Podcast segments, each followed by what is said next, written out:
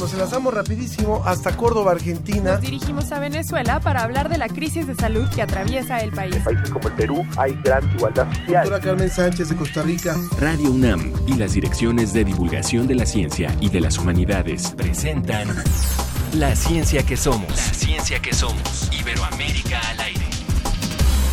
Son las 5 de la mañana, gallos cantan y campanas desde temprano hay bailata y serenatas dan lugar. Se revela la amargura, se prohíbe la mesura, se castiga si el espíritu no sale del hogar.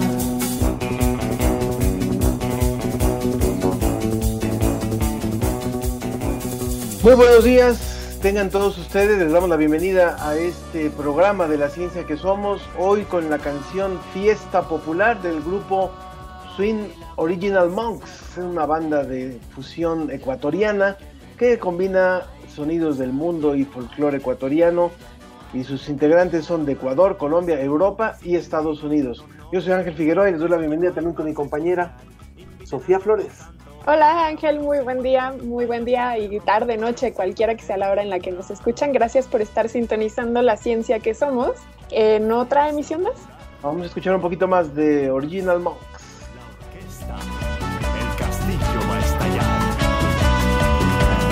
Se junta la vecina con el que siempre la espía, la señora del rosario con la de oficios varios, la de la vida alegre con la de la vida triste, la que es crítica del prójimo y el vendedor de alpiste.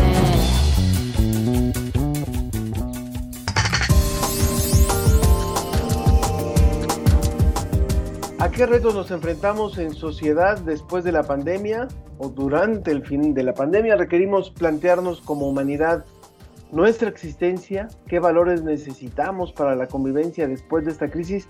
Vaya preguntas que nos vamos a hacer hoy. También una gran pregunta y un gran tema que vamos a estar tocando en nuestra mesa de discusión es las vacunas. Vamos a estar hablando de la importancia no nada más de desarrollarlas, sino también de que nosotros mismos nos vacunemos. Los invitamos a que participen con nosotros a través de las redes sociales que son en Facebook, La ciencia que somos en Twitter, arroba ciencia que somos. Recuerden que a través de ellas nos pueden mandar sus recomendaciones musicales, además de saludarnos o hacernos preguntas para que nosotros estemos colaborando con ustedes de esta manera directa. Conectados con Iberoamérica. Conectados con Iberoamérica.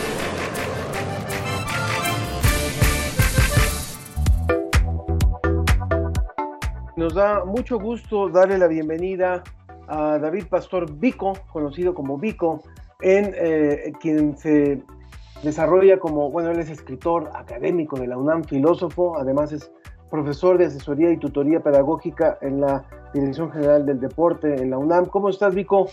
Pues muy bien, muy bien. Aquí con, muchas ganas de charlar, Ángel, de echar un ratito de plática utilizando estas maravillosas nuevas tecnologías.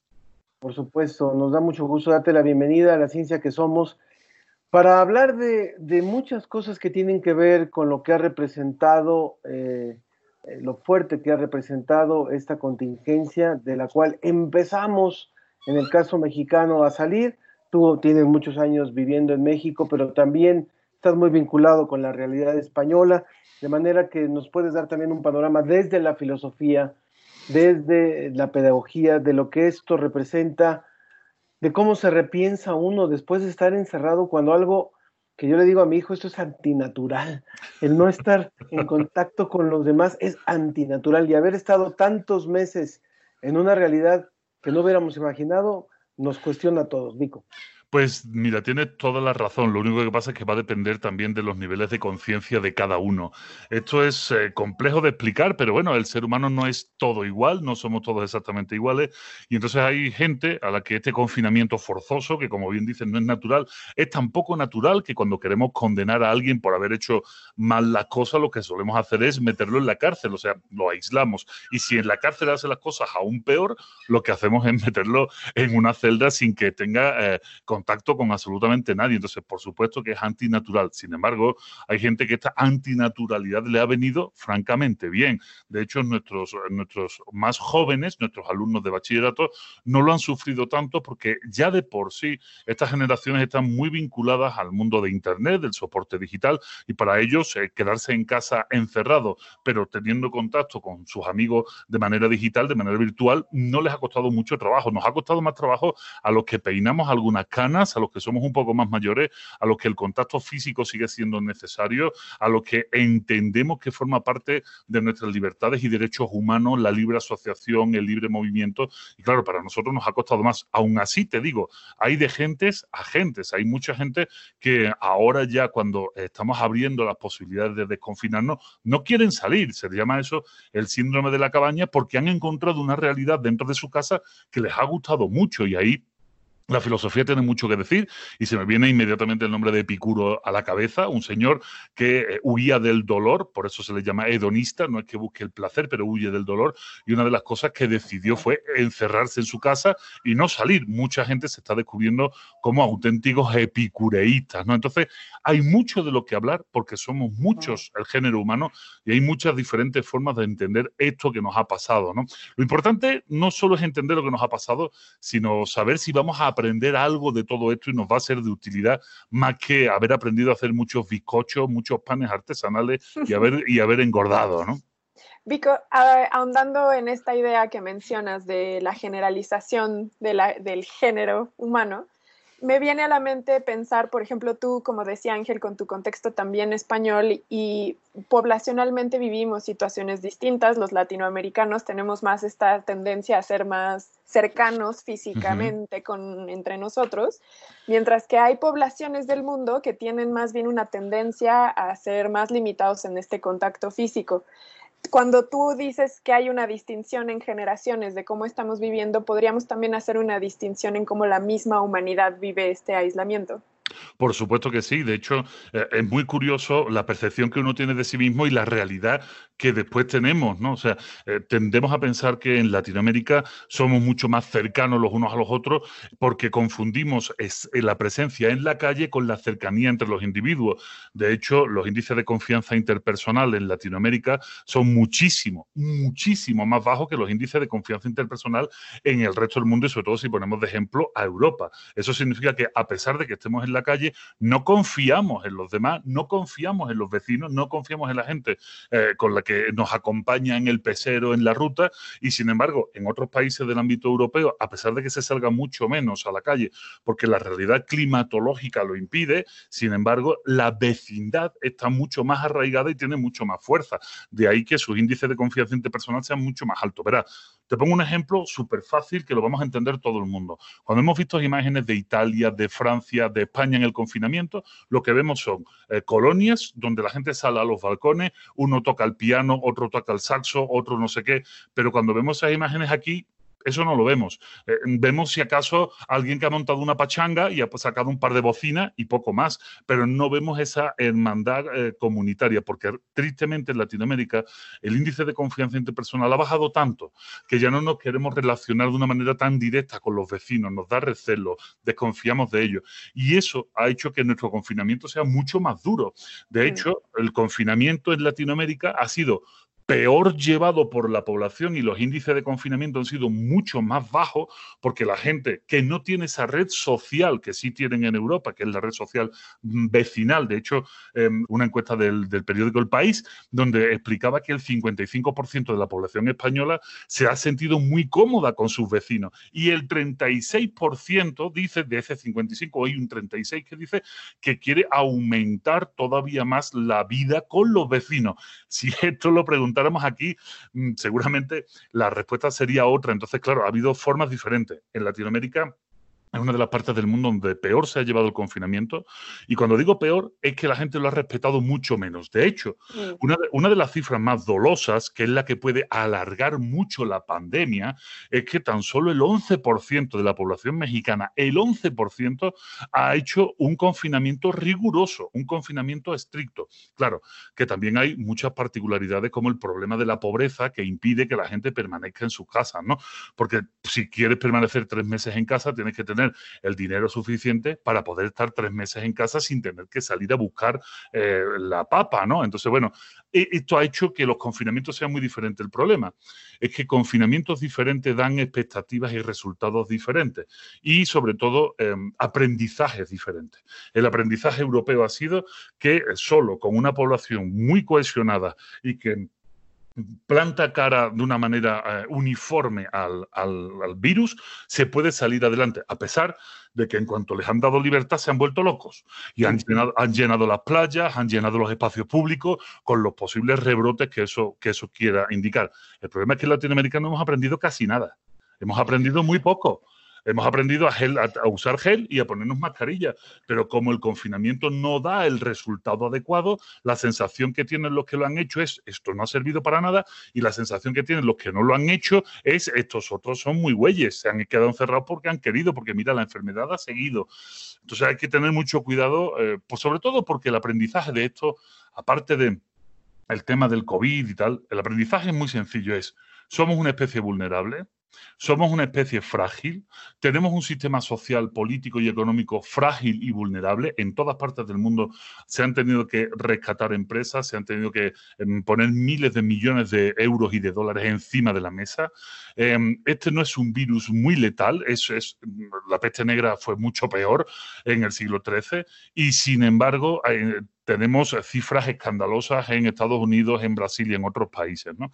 Entonces, el aprendizaje es duro y, y lo que podemos aprender en esta parte del mundo es que a pesar de la cantidad de muertos que ha habido, no le hemos prestado la atención suficiente y si viene una de verdad, y cuando me refiero a una de verdad es una que quilme el 25 o el 30% de la población, no nos libramos porque no hemos aprendido más que a usar gel y ponernos cubreboca y, te, ya te contaré, y ya te contaré, porque si nos damos una vuelta por los tianguis y nos damos una vuelta por ciertos sitios, veremos que cubrebocas no vamos a ver y que básicamente eh, la nueva normalidad es una normalidad igual que la anterior, pero que le hemos puesto la palabra nueva por delante, pero nada más.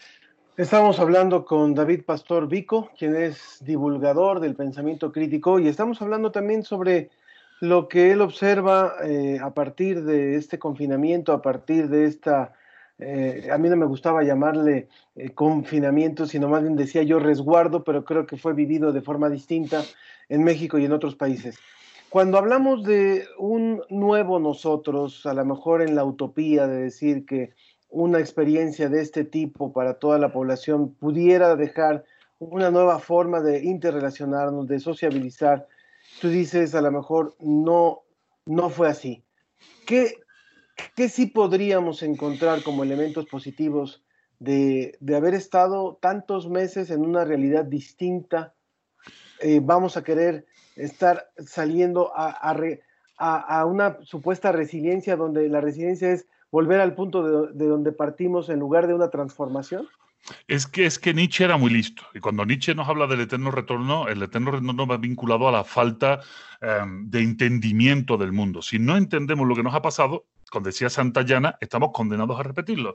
Y entonces esto es, esto es una realidad. Una de las cosas que deberíamos de aprender, y, ya que estamos en un micrófono profundamente científico y crítico y también humanista, una de las cosas que tenemos que entender es cómo funciona la ciencia y cómo funciona el método científico. Parece que em, teníamos una fe ciega en la ciencia, que es maravilloso tener confianza en el desarrollo científico, pero lo que no nos habíamos dado cuenta es lo que tarda la ciencia en poder desarrollarse y los pasos que necesita para eso. A lo mejor una de las cosas valiosas de toda esta experiencia es darnos cuenta de nuestra debilidad como especie, pero además también del sistema que tenemos, que hemos ido desarrollando dentro del mundo de la ciencia, para darnos cuenta de cuánto tarda en llegar la vacuna o cuánto tarda en llegar un tratamiento. Esto creo que es importante y que, y que debemos de hacer mucho hincapié en que la gente sea consciente de que, bueno, no ha habido remedios milagrosos. Creo que este es uno de los momentos más maravilloso que existe para darnos cuenta, como todos estos curanderos, charlatanes, los que, bueno, pues decían que podían salvar el mundo con agujas, con imposición de mano, con gotitas homeopáticas maravillosas, todos se han quedado encerrados en su casa porque, saben que no pueden decir aquí tengo el remedio simplemente porque es que no, no lo tienen, ni del COVID, ni de nada. Entonces ellos se han quedado callados. Creo que como población deberíamos de ser muy críticos también y decir, oye, ¿y dónde están estos que decían que podían curar el cáncer y el SIDA? porque no nos están curando del COVID-19. Milagrosamente, cuando salga la vacuna dentro de unos meses y, y, se ponga en todo el mundo y todo el mundo esté vacunado, entonces aparecerán diciendo, te has vacunado, pero yo también tengo el remedio, porque ya, eh, ya, ya se, saben cómo cabalgar sobre la ciencia, cómo cabalgar sobre los logros de otros. ¿no? Esto nos podría, nos podría indicar muy bien que ahí tenemos un nicho sobre el que trabajar. Pero es que tenemos que ser críticos y ser crítico es eh, hacer un examen y decir, oye, lo he hecho bien.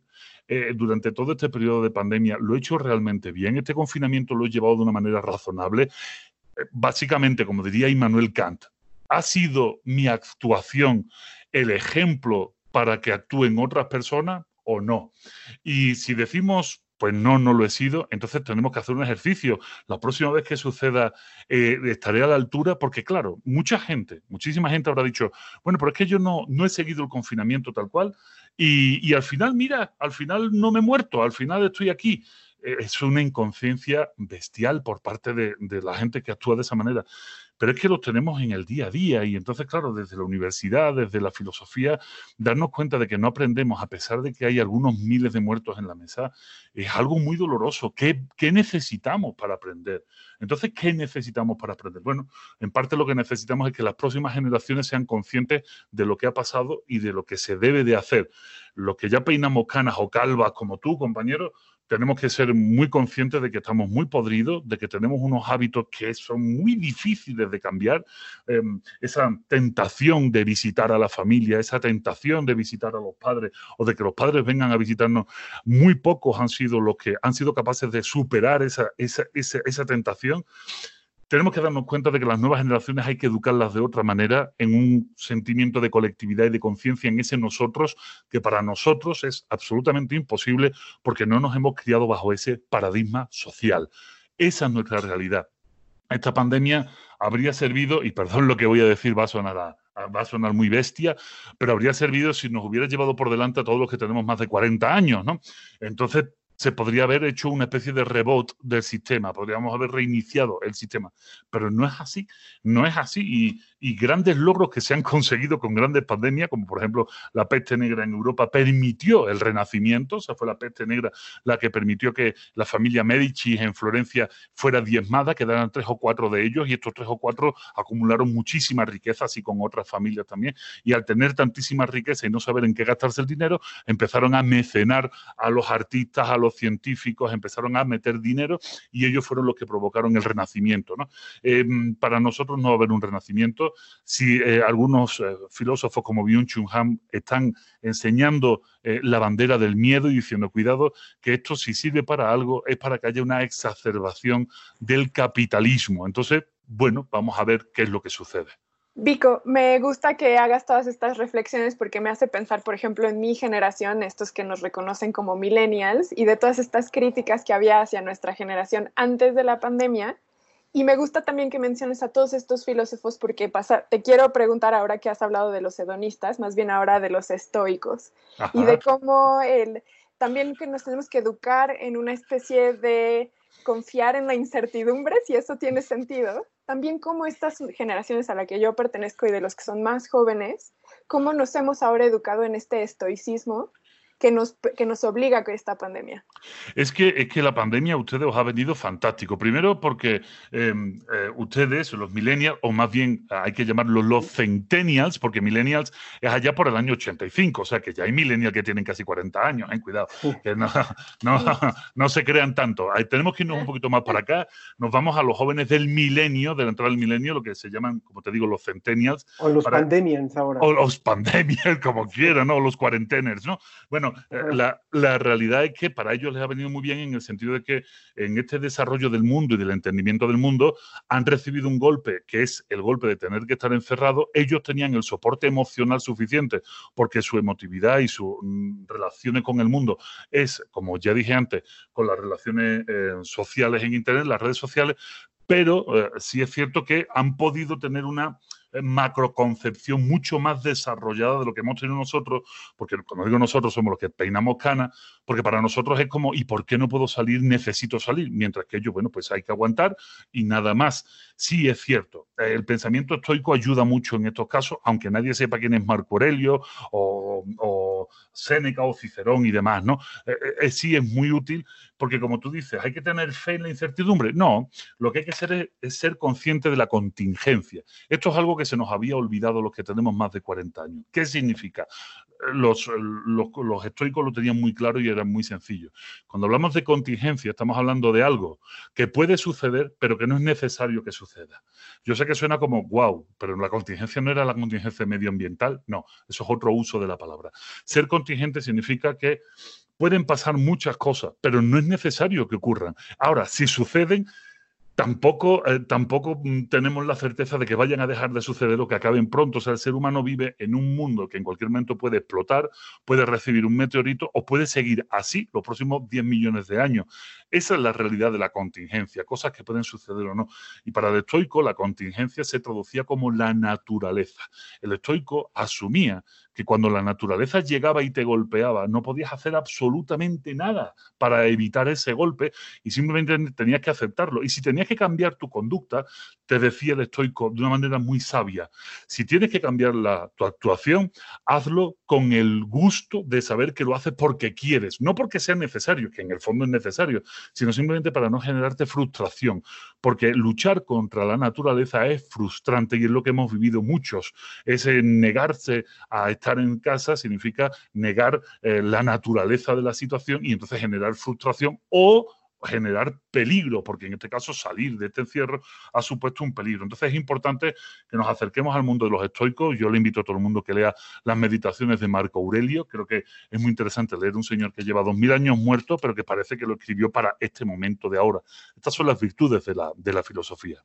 Justamente de eso te íbamos a preguntar ahora que estamos ya por cerrar esta conversación, se nos ha acabado el tiempo, pero eh, ¿qué otras lecturas nos recomiendas para, creo que uno de los puntos centrales es este individualismo en el que vivimos en América Latina y que ha quedado confirmado con esto que, que hablábamos hace un rato, la diferente forma de asumir en colectivo o de forma muy individual una pandemia como esta o un o un confinamiento como este, ¿cuáles serían las lecturas que nos recomendarías para poder abrir un poco la mente en este caso? Bueno, pues primero las, meditaciones de Marco Aurelio, como he dicho, creo que es un, un, texto importante. Después os enseño este otro, ya lo he enseñado alguna vez en algún medio de comunicación, Nuestra especie, de Marvin Harris. Es un libro de antropología muy fácil de leer, muy fácil de entender, pero que nos va a poner la pista sobre qué es el ser humano, cómo actúa el ser humano, cómo a pesar de que eh, somos eh, una especie de culturas, al final hay rasgos que son comunes a todos. Y siempre, siempre recomiendo em, leer, eh, leer a Michael, a, Alan Moore, ¿no? Michael Moore, Alan Moore, los tengo por allí lejos en los libros. Os recomiendo, por supuesto, eh, V de Vendetta, B de Vendetta, que dicen por estas tierras, simplemente para que veamos cómo eh, para conseguir logros tenemos que estar todos juntos, tenemos que actuar de manera, de manera unida, que es lo contrario de lo que la gente cree, que es el anarquismo. No, no, para nada. El señor Moore es un gran anarquista, pero... Era lo que te iba a preguntar, ¿qué onda ahí con el sistema? claro, claro, claro. O sea, sí que si queremos cambiar el sistema o lo hacemos todos juntos, esto no tiene sentido ninguno, ¿no? Y creo que en este libro podemos encontrar algunas pistas que nos pueden ser interesantes. Y os voy a recomendar un último, que es este otro que tengo por aquí, este libro se llama Propaganda, es de Edward Bernays, es la enciclopedia de la manipulación. Este es un libro muy interesante para que nos demos cuenta qué es lo que están haciendo con nosotros eh, y lo fácil que es manipularnos, ¿no? Entonces, bueno, creo que son unas lecturas muy interesantes. Marvin Harry, nuestra especie, V de Vendetta, eh, Alan Moore, eh, Las Meditaciones y este último libro de Edward eh, Bernays, que se llama Propaganda. Es un libro muy fácil, cómodo, ligerito y que nos va a proporcionar magníficas pesadillas. Vamos a ponerlo, por supuesto, en nuestras redes sociales. Gracias, Vico. Gracias, David Pastor Vico, por esta colaboración hoy en La Ciencia que Somos. Y bueno, por supuesto que no será la única. Pues muchísimas gracias, un abrazo a todos y, aquí estoy para lo que ustedes gusten. Muchas gracias, Vico. Gracias. La, ciencia, que, somos. Iberoamérica al aire. El caminito se va, se va por ahí, no vuelve.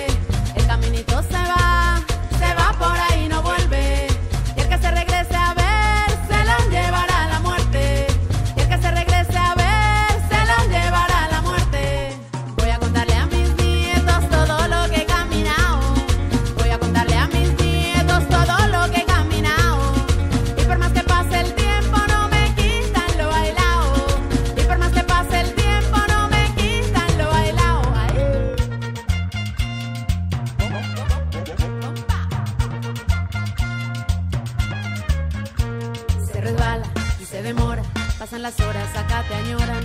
Se resbala y se demora. Pasan las horas, acá te añoran. Yo me dejo ir, ¿dónde iré a parar? Yo me dejo ir, ¿dónde iré a acabar?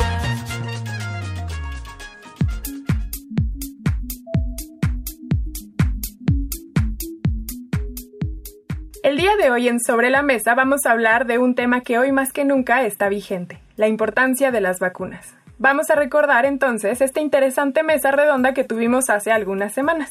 Adelante. La ciencia y sus respuestas están Sobre la mesa.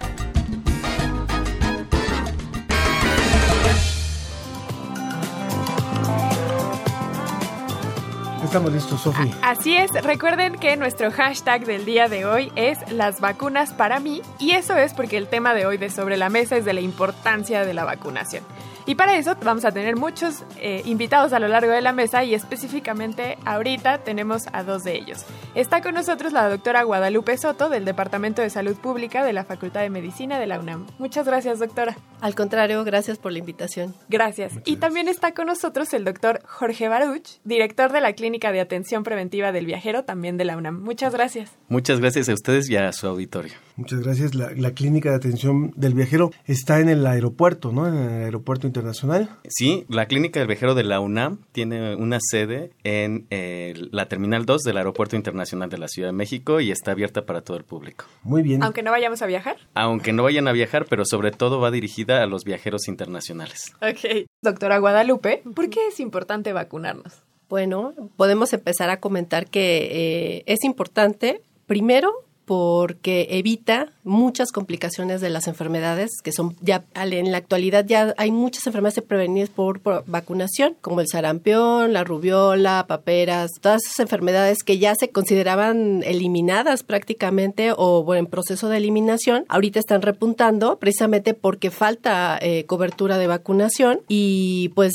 estas enfermedades no son enfermedades benignas, provocan muchas complicaciones. En el caso del sarampión en específicamente causa puede causar ceguera, puede causar encefalitis, complicaciones a nivel pulmonar e incluso la muerte en niños, sobre todo menores de 5 años, que es nuestro grupo principal de riesgo, aunque también afecta a adultos, adolescentes y a todo tipo de, personas, ¿no? Eh, la vacunación es la la gran medida de salud pública a nivel global más efectiva que podemos encontrar. En prevención. En prevención, así es. Y precisamente por esto, por el éxito tan rotundo que han tenido las vacunas sobre la historia de la humanidad, pues se han vuelto víctimas de su propio éxito, por así decirlo. Sabemos que hay un ciclo en toda la población mundial en el cual tenemos enfermedades muy graves que afectan a la humanidad y que la han afectado por siglos. Desarrollan vacunas, la, misma humanidad, la comunidad científica, para reducir este riesgo, reducir las muertes. Pero después de que se desarrollan las vacunas, va incrementando la cobertura poco a poco hasta que es más evidente, digamos, la, pequeña cantidad de efectos adversos que pueden provocar que la misma enfermedad que está ayudando a pues erradicar o eliminar, ¿no? Uh -huh. Y entonces viene el olvido por parte de la humanidad, viene el olvido de que existía la enfermedad, que las vacunas provocan efectos adversos alimentados por los movimientos antivacunas y entonces nos empezamos a olvidar, nos empezamos a confiar, las personas que padecieron las enfermedades pues van envejeciendo, se van muriendo y entonces la memoria se va olvidando, se va quedando en el olvido. Existe una pérdida de la confianza, lo que genera que crean que no es bueno vacunar a sus hijos. ¿Qué fue lo en... que pasó con el movimiento Ajá, y entonces empiezan a ocurrir brotes nuevamente. Uh -huh. Es el proceso natural del de, eh, programa de vacunación, básicamente. Es decir, que es cíclico, o sea, se ha visto esto. Se ha visto esto en muchas enfermedades, pero sobre todo en dos, en dos muy grandes y muy graves. El caso de la tosferina, ¿no? En 1900, 1982 y 1986, y recientemente el, el, el sarampión, ¿no? Que se produjo esta desconfianza alimentada por algunos comunicados en 1992 y a partir de este entonces pues hemos tenido esta desconfianza ligada a la baja cobertura que trae consigo los brotes y bueno, después de que nosotros nos damos cuenta que realmente nos morimos por, por enfermedades que podemos prevenir, más de lo que pudiera llegar a causar un efecto adverso mínimo, entonces viene la recuperación de la confianza, pero esta recuperación es muy costosa, ¿no? Porque cuesta vidas que se pueden prevenir. Y por lo menos ya van, desde que dijiste del último año, del 92, ya van por lo menos casi 30 años de que salieron los primeros reportes estos de... Contra el sarampión, Exacto. ¿no? Sobre Han todo contra 30 la, eh, los reportes que han afectado específicamente a, a la vacunación con- y la cobertura de sarampión. Ahora, tú mencionaste, eh, doctor Jorge Baruch, algo que me parece muy relevante que es el desarrollo de las vacunas. Y no es algo trivial, desarrollar una vacuna no es algo como que, ah, ya encontramos cuál es el potencial de acción de un medicamento o ya sabemos cómo funciona la enfermedad, ataquemos a específicamente a la bacteria, al virus, eh, específicamente y ya saber cómo controlarla y generar la vacuna, sino que toma una serie de décadas desarrollar una vacuna y que incluye muchas pruebas, primero en animales, después en humanos, y que incluso en la prueba en humanos toma muchos años también, y que también tiene que ver con mucho con el juego de los patentes, las patentes, perdón, que tuvimos el tema la semana pasada. Es decir, hay mucho en juego. Y eso lo traigo a colación porque actualmente, de hecho hace dos o tres días comenzó a aprobarse la, la vacuna contra la, el dengue, si no estoy en lo incorrecto, en África. Y mucho, ahorita hay todo un debate porque dicen es que ahorita es la compañía que está generando esta vacuna, pero probablemente salga mucho más caro que otra compañía entre en el juego. Y entonces es todo un tema. Entonces, ustedes podrían ahondar un poco más en esta situación del desarrollo de las vacunas. ¿Qué implica desarrollar una vacuna? Híjole, pues desde que Jenner eh, comenzó con esto de las vacunas, hace ya eh, creo que tres siglos, hemos tenido un proceso muy largo en el desarrollo de las vacunas. Actualmente eh, se puede decir que se ha mejorado mucho la calidad y los procesos por los cuales se elabora. Requiere de varias fases, desde la básica hasta la clínica, que es cuando ya se prueba para poder aplicar una vacuna a nivel poblacional. Pasa por varios procesos de calidad, no es cualquier elemento que se incluya dentro de dentro del esquema, sino es ya algo probado, algo seguro, digamos, ya tiene cierta seguridad. Y evidentemente, pues desde que Wakefield en 1998 sacó su artículo eh, en donde relacionaba, por ejemplo, autismo y sarampión, digamos que los, los grupos antivacunas tomaron eso para, para argumentar que la vacuna no era segura. Y bueno, lo que yo le recomendaría a la población en general es que se enterara de qué pasó después, porque a este doctor se le quitó, eh, de hecho, el derecho a ejercer la medicina, se desacreditó el artículo y Lancet eh, lo quitó de su, de su catálogo, eh, precisa- lo retiró, ajá, porque se descubrió que lo que querían, en realidad él estaba asociado con otras empresas que querían dar una alternativa a la vacuna, o sea, dar otras vacunas similares contra el sarampión, y era un conflicto de intereses. Entonces, en realidad, la gente a veces está, como usted dice, desinformada, no tiene bien la historia o no, no la tiene completa, y muchas veces estos grupos antivacunas se aprovechan de esa desinformación para causar miedo, en, en- sobre todo en los papás, ¿no? De niños, para no vacunarlos. Yo, yo insistiría en, en la pregunta que sea Sofía, además de lo que nos decías ahora, hablémonos de tú, por favor. Este, eh, que es, eh, ¿cuál es, para que el público tenga una idea o tengamos todos una idea, cuál es ese largo proceso que se vive para el desarrollo de una vacuna?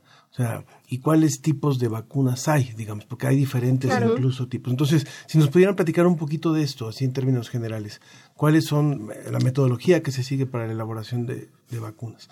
Es una metodología muy larga, incluso se habla de un promedio para desarrollar un producto que genere potencial o que tenga potencial para generar una vacuna. Estamos hablando de por lo menos un par de décadas. Y a esto se le puede agregar o sea, esto me refiero a una idea, una idea que se va madurando y se va a base de prueba-error, base de prueba-error, hasta que se dice, ah, ok, sí es efectiva, sí es plausible, sí es viable, factible, eh, producirla a gran escala, ¿no? Una vez que pasa todo este proceso de un par de décadas, entonces ya viene todo el proceso científico con rigor eh, ético de investigación que tiene que, que va desde la producción de la molécula, la purificación de la molécula, la prueba de, de qué tan tanto genera la inmunidad en los seres vivos, qué tan efectiva puede ser. Luego las pruebas de seguridad ya en, en, poblaciones pequeñas, ¿no? A lo largo del mundo. Y luego ya vienen las fases más grandes, ¿no? Que se prueban, de prueba todavía, ya que segura, efectiva, eh, que tiene una inmunogenicidad importante. Ya vienen las pruebas grandes en varias partes del mundo, varias poblaciones.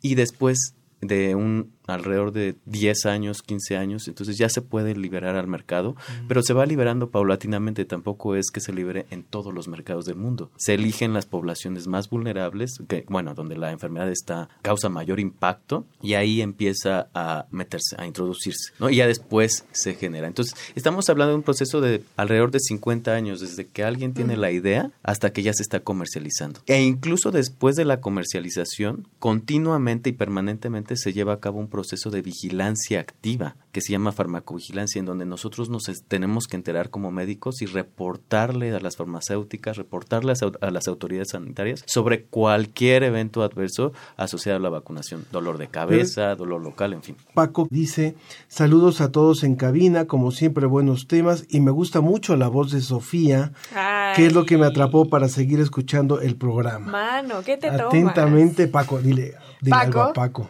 Te mando un saludo. Ok. Bueno, y también en el Facebook. Exacto, en redes sociales estamos en La Ciencia que Somos, Twitter, arroba Ciencia que Somos. Recuerden que estamos manejando el hashtag Las vacunas para mí. Y para mí, las vacunas son enigmáticas. Me equivoqué de enfermedad. La vacuna que se está probando en Malawi es, es, la de la malaria, exactamente. Y se va a probar también en Kenia y en Ghana. Y justo esto que estás mencionando, doctor Jorge, tiene que ver con que la efectividad, y es mucha de las críticas que tiene esta nueva vacuna, es que solo va a funcionar en 4 de 10 casos de de, infección. Entonces eso es lo que está criticando esta vacuna, pero los que defienden la vacuna dicen es que volver a hacer otra vacuna nos tomaría otros 32 años. Entonces usemos lo que tenemos ahorita y que haga su trabajo. Y esto me lleva a preguntar lo que tú mencionas de que las vacunas no nada más se utilizan, se lanzan al mercado, sino que primero se utilizan en poblaciones que se consideran vulnerables y después se extiende al resto de la población. Mi pregunta es, las vacunas cuestan, son costosas, son muy caras y sin embargo los gobiernos y en el caso específico mexicano, la vacunación es gratuita y obligatoria. Y tenemos nuestro sistema público de salud, si en algo es efectivo es en la vacunación de las personas. En México nuestro esquema de salud de vacunación es muy bueno, si ustedes me corregirán si estoy diciendo una mentira, pero como los gobiernos tienen esta capacidad de identificar la vacuna que debe ser implementada y de absorber todos los costos para que la población se vacune. Bueno, una de las estrategias que se hace es que en vez de aplicar una sola vacuna en una sola en un solo momento, se aplican varias. Esto el cuerpo pues está eh, digamos que el sistema inmunológico está preparado para reaccionar a diferentes antígenos, entonces no hay gran problema. De hecho lo hacemos todos los días eh, con todo lo, del ambiente. Esa es una estrategia. La otra es que se han desarrollado tanto algunas vacunas, por ejemplo la del sarampión sale en menos de un dólar. Entonces, ahorita es totalmente costo efectiva es muy barata eh, actualmente y se puede aplicar en grandes poblaciones, cubrir prácticamente a todos los niños del país y además nos evita costos de hospitalización y pues las secuelas que pueda tener un niño con una enfermedad ya activa, ¿no? Finalmente, el esquema nacional de vacunación es uno de los más completos, si no a nivel mundial, por lo menos en América Latina, es el más completo. Eh, tiene una, un amplio grado de aceptación por parte de la población general. Esto ayuda mucho precisamente a alcanzar las coberturas necesarias para disminuir el riesgo al mínimo de una introducción, por ejemplo, de casos del sarampión aquí en México. México es uno de los países con mayores coberturas de vacunación en este tipo de enfermedades que está causando graves problemas de salud pública y económicos también y de calidad de vida en las poblaciones en Estados, Unidos, en Europa y gracias a que nosotros estamos bien informados, tenemos unas campañas de vacunación con amplio alcance y cobertura y la población es receptiva y se informa, pues es que podemos alcanzar este tipo de, de niveles de cobertura. Ahora, lo más importante es informarse en fuentes confiables, porque muchos de los eh, movimientos antivacunas o que desalientan este tipo de prácticas se ha visto en muchos estudios que se han hecho, es que por lo menos el 16% de la población general busca información sobre vacunación en Internet. ¿No? Y el 52% de esta población que lo, que lo hace en Internet le crea cualquier cosa que vea. A lo primero que diga el buscador, ahí le da clic y eso le cree. ¿no? Y eso es lo que debemos de ser nosotros, eh, eh, debemos que tener precaución. Debemos buscar esta información en las universidades, en los centros especializados, eh, los médicos, que son los expertos en vacunas, en los inmunólogos, en fin, en personas clave que tengan toda la certeza de que van a decir algo que tenga veracidad. ¿Qué ha hecho crecer eh, estos movimientos antivacunas? ¿Y qué tan peligroso es este crecimiento?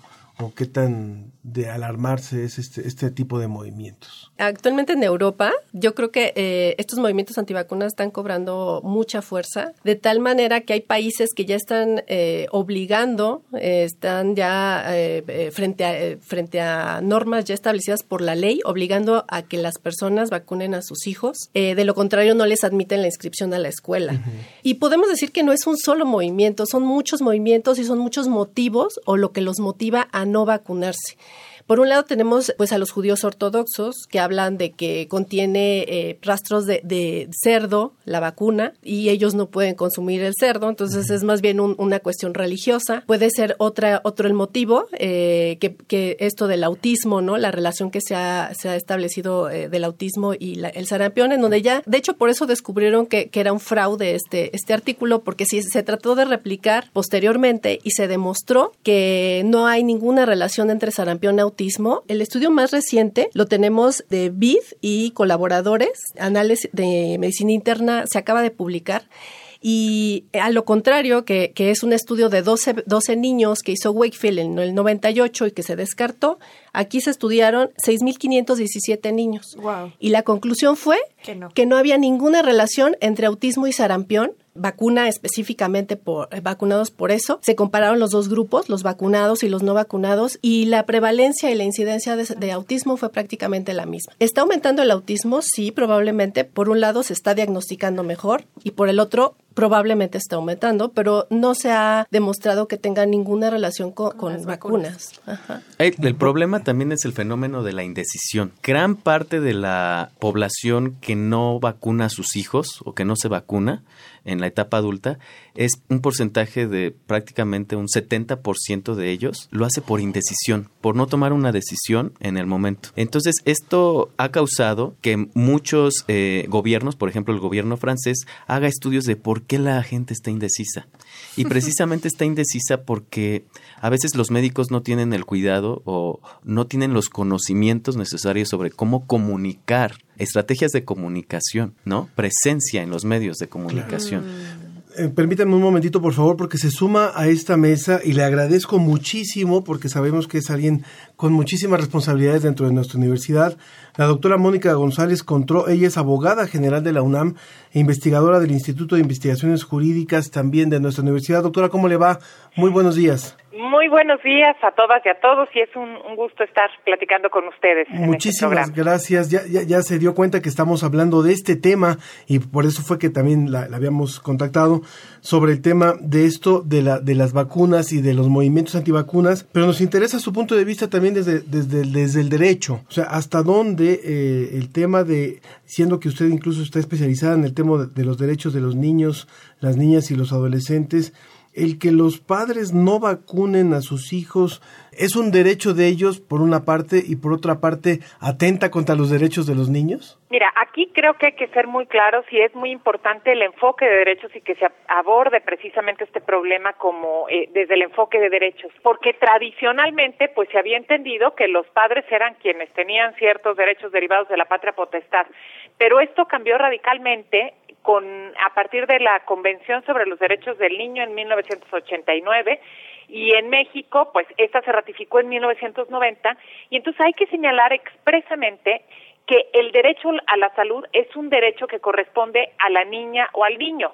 Evidentemente, pues por estar en el núcleo familiar, pues a quien le corresponde llevar a los niños a hacer el ejercicio de este derecho es a los padres, pero de ninguna manera se puede entender que los padres pueden decidir sobre el derecho a la salud de niñas y niños. Y entonces, en este sentido, no hay un derecho a eh, no llevar a vacunar si me si me eh, si lo podemos decir de esta manera, a las niñas y los niños, porque esto perjudica gravemente la salud y pues eh, digo, la entrevista que estábamos escuchando es, es muestra clara de ello, ¿no? Entonces no podemos dejar esta decisión en poder de los padres. Desde luego tenemos que trabajar pues en, en convencerlos, ¿no? En que pues efectivamente ellos sean los que acudan a vacunarlo, pero de ninguna manera se puede eh, tomar como que la decisión está en manos de los padres.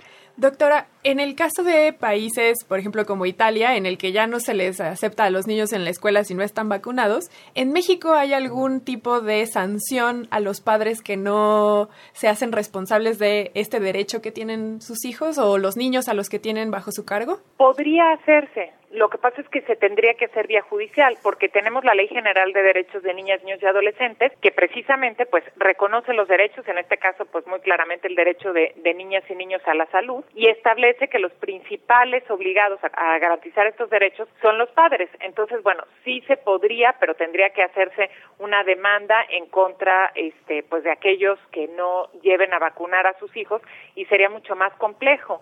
Entonces, claro, este tipo de medidas extremas que se está tomando en Italia, pues tienen una visión más desde la salud pública y también es cuestionable porque entonces se está afectando otro derecho de la niña o del niño precisamente porque los padres no cumplen con esta obligación que les corresponde. Entonces, lo que me parece que hay que trabajar muchísimo más en la información, en derribar, digamos, como estos mitos que se han venido propagando respecto pues de los efectos de las vacunas para que pues sean ellos mismos los que los lleven y desde luego pues los alcances de las campañas de vacunación pública que deben de llegar hasta los últimos rincones de nuestro país y que creo que en este sentido pues México ha tenido un esquema muy muy importante y muy exitoso de vacunación.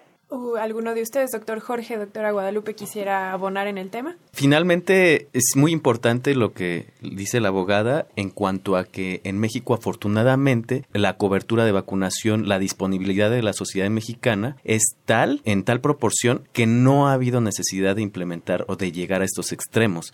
Finalmente, los estudios que se han hecho en Italia, actualmente en Francia están sucediendo procesos también de evaluar, o más bien de evaluar si se quita o no la obligatoriedad, ¿no? en Estados Unidos también, porque son más efectivas las campañas de comunicación que puedan prevenir este tipo de desproporciones de vacunación o de falta de vacunación en estas poblaciones que llegar a este tipo de extremos. En el caso, eh, doctora González Contró, de América Latina, dado que también nuestro programa llega a otros, a otros espacios de nuestra región, cómo está eh, el tema de, los derechos y sobre todo también de esta aparente confrontación entre creencias, no solamente religiosas, sino también de información o de desinformación, como le queramos decir, y eh, los movimientos estos que están abogando por poder elegir no vacunar a los hijos. Pues mira, es importante aquí decir que eh, la Convención sobre los Derechos del Niño, que es, digamos, el instrumento internacional más importante que reconoce el derecho a la salud, eh, pues es una convención internacional y que pues los países latinoamericanos, eh, la gran mayoría la han ratificado y por lo tanto pues también obliga a todos los países en, en, Latinoamérica, ¿no? Entonces por ese lado pues es importante porque esta convención eh, principalmente dirige obligaciones hacia los estados en relación con el cumplimiento de los derechos del niño. Y es muy claro que el principal responsable es el Estado y que no puede, digamos, someterse a ningún tipo, digamos, de consideración eh, respecto a los padres. Esto no quiere decir que no se respete pues el vínculo familiar, incluso hay un derecho del niño a vivir en familia, pero cuando las convicciones de los padres transgreden los, los derechos de cualquier niña o niño, el Estado debe de intervenir y esto puede ocurrir no solamente pues en este caso de las no de los movimientos antivacunas, sino también por ejemplo en cuestiones de maltrato infantil, a pesar de que pues ha sido también desafortunadamente una forma tradicional de educar, la prohibición del maltrato infantil tiene que garantizarse por el Estado aún en contra y aún entrando al seno de la familia. Es por esto que también en México y en otros países de Latinoamérica pues se ha reconocido la violencia familiar como un delito, en el entendido de que la familia no puede ser un espacio de inmunidad y de impunidad, en donde pues los padres decidan aquello que vaya en contra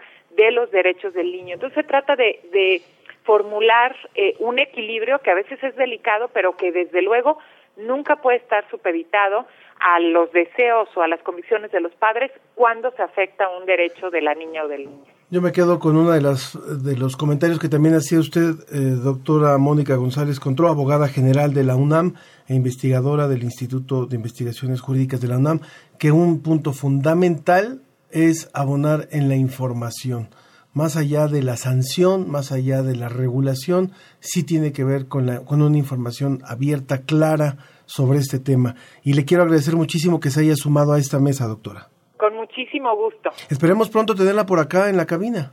Con muchísimo gusto, pues cuando, cuando me inviten, encantada de la vida, estos temas son muy relevantes y forman parte de mi labor de investigación. De veras que sí lo tomaremos en cuenta y muchísimas gracias por su tiempo. Al contrario, muchas gracias por la invitación. Muchas gracias. Hay algunas preguntas que se quedan todavía aquí y que nos hace, por ejemplo, Lourdes Velasco. Lourdes Velasco quiere su opinión, quiere la opinión de nuestros invitados aquí sobre vacunas para reforzar el sistema inmune o medicina homeópata por medio de la orina y hacer una, una vacuna especial. ¿Qué, ¿Qué, tienen que decir al respecto? Doctora Guadalupe Soto. Eh, ya hablamos de que las vacunas oficiales o, este, digamos, legales, este, permitidas, tienen un proceso largo de, de, producción, tienen un control de calidad muy especial, eh, muy cuidadoso y que yo les recomendaría a la población que, que escucha acerca de estas vacunas alternativas que vea bien la seguridad con la que, con, eh, que le están ofreciendo, eh, la calidad que le están ofreciendo de las vacunas y que les demuestren con evidencias si realmente tienen efectividad o no, porque muchas veces nos dejamos llevar por, pues, por rumores o por comentarios, pero no hay una evidencia clara de que funcionen y de que sean reales y al contrario, muchas eh, muchas cosas que se aplican actualmente eh, causan daño a la salud, al contrario de, mejorarla. Eh, no existe actualmente, científicamente no existe una vacuna que incremente el sistema inmunológico, que lo mejore. Eh, existen alternativas para reforzarlo, para mejorarlo, pero no son vacunas, son, son medicamentos eh, y hasta ahorita yo no conozco ninguna vacuna de ese tipo, no sé del doctor. Yo lo que le diría a los radioescuchas es que eh, las vacunas, todas las vacunas de alguna manera, cuando las aplicamos estimulan a nuestro sistema inmunológico. Nunca lo debilitan, están hechas para estimularlo. De tal forma que también debemos de verificar que estén las vacunas autorizadas por la digamos que la institución que regula este tipo de intervenciones. Debemos de creer en nuestras instituciones reguladoras y esta es la COFEPRIS. La COFEPRIS decide qué vacuna autorizar, no importa que sea de la medicina alópata, no importa que sea de otra medicina alternativa, debe de tener un registro ante la COFEPRIS. Si no lo tiene, no es seguro. Entonces, eso es lo primero que debemos de, de, de fijarnos y darnos cuenta. Si nos están ofreciendo un tratamiento de medicina alternativa debe de estar regulado por la COFEPRIS, debe de tener los permisos necesarios para poderse aplicar en seres humanos de manera segura, que demuestren también que haya llevado un proceso científico para demostrar su seguridad y su eficacia. Isabel Aguilar de Coyoacán, que yo creo que la hace porque yo cometí el error de decir que la vacuna era la del eh, dengue y en realidad es la de la malaria, pero nos dice si hay alguna vacuna contra el ébola. Eh, eh, sí, eh, bueno, hay varias vacunas, por lo menos mmm, tres que se están probando a nivel eh, mundial, pero sobre todo en el África subsahariana, en las regiones donde hay brotes. Hay una en especial que ya está comenzando a demostrar efectividad y que ya se está comercializando solamente en las regiones más afectadas.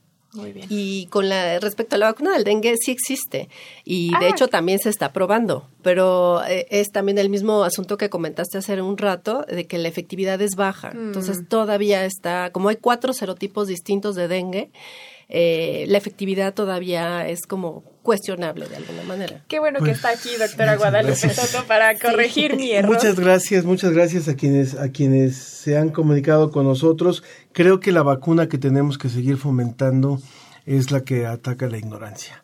Y esa es en la que sí podemos estar trabajando todos los días y en la que cada quien también tiene mucho que hacer, ¿no? Eh, hay algunos comentarios como el de Gabriel Frank que nos dice eh, otra interesante emisión. Ojalá ampliaran el tiempo del programa.